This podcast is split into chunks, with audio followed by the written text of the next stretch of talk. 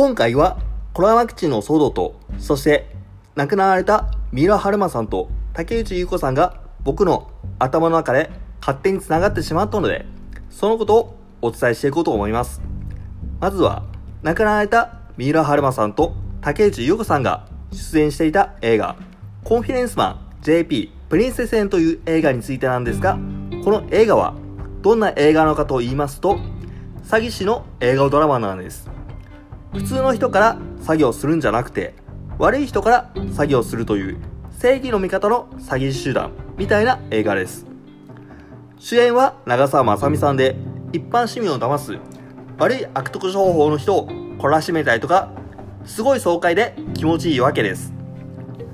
詐欺の対象になる人たちのことをお魚と呼んでいます。今回のお魚という風に毎回話が進んでいくんですけれども、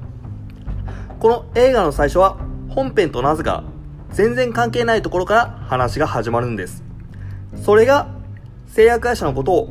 お魚って言っているわけです。しょっぱなからとても勇気あるなと思いました。で、悪い製薬会社があるから懲らしめてやろうってことで、嘘の新薬、花粉症が効く、えという新薬を売りつけてやろう、ボロ儲けしてやろうって話をする。ここから話が始まるわけなんですが、それは失敗に終わって早々にそのシーンは終わるわけなんですけども、このシーンって本編と全く関係ないので、そもそも入れる必要あるのかって思うぐらいあっさり終わっていきます。一つ目は、新薬会社をお魚っていうテーマにした竹内優子さんと長澤まさみさんがされていたということです。そして次のシーンなんですけど、この本編の主人公になってくるのが、身寄りのない女の子、ヤマンバという方にこき使われて、窃盗のお手伝いとかをさせていたんです。その女の子がちょっとどんくさいとかあったので、すごい失敗をして怒られているところを、長澤まさみさんが止めに入る、そして抽出をするという、そんなシーンがあるんですけど、どんな会話がされていたのかと言いますと、子供を売り飛ばしている、そんな会話があったんです。なので、人身売買というお題がここで出てくるんです。日本でも海外でも子供の行方不明者っていうのは実は年々増えていまして、あまり表沙汰にはならないんですけど、結構問題視されていることなんです。つまり、子供の人身売買っていう言葉がされているというのが2つ目です。そして3つ目が、その身寄りない女の子が大事そうに大切に抱えてきたぬいぐるみがありまして、それがどんなぬいぐるみなのかと言いますと、白いウサギのぬいぐるみを大事そうに抱きしめているんです。白いウサギというのはある隠語となっていまして、セレブたちの間で高額で販売されている薬品名、アドレノクロムっていう薬品の隠語として、えー白ウサギっていう言葉が使われているというそんな話があるんです。そしてそれだけでなく、身寄りない女の子がお金持ちのところに後継者の王女、プリンセスとして騙し入るという、そんな場面があるんですけど、途中、その子が寝ている時にインスタいじめをされるんですけど、それが4つ目。天井から吊るされた、えー大事そうに抱えていた白白ウサギのぬいぐるみが血がべっとりついてポタポタ落ちてくるという場面がございます。つまり、セレブたちの間で人気のアドレノクロムという薬品がどんな抽出方法で作られているのかと言いますと、人身売買というのが絡んできて、そこに子供たちという言葉まで出てきて、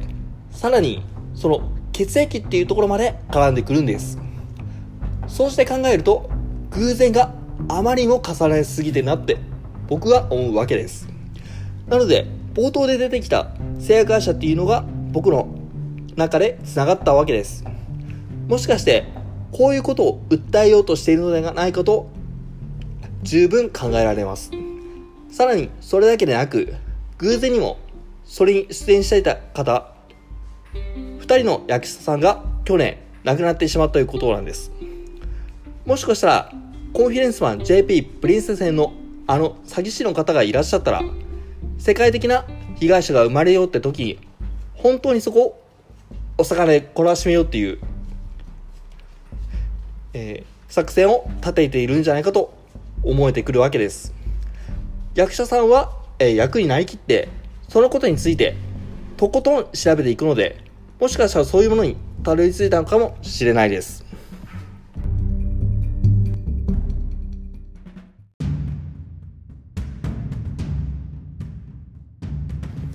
今回も最後まで音声を聞いていただきありがとうございます。物事をあらゆる角度から見て、本当はどうしたのか考えるきっかけになっていただければいいと思い発信しています。僕はどんな人間なのか、興味を持っていただいた方は、詳細欄にプロフィール貼っていますので、もしよかったらご覧になってみてください。また、公式 LINE アカウントで、整体師やエステティシャンなどといったボディーワーカーの方に向けた集客しない集客のやり方を教えていますので、集客しない集客ができるようになりたいという方はぜひ、公式 LINE アカウントに登録していただけたと思います。もし、公式 LINE アカウントに登録していただいた方には、プレゼント特典として、とても簡単な方法でお金をかけずに足の疲れを取る方法を、えー、おお伝えしておりますので、楽しみにしていてください。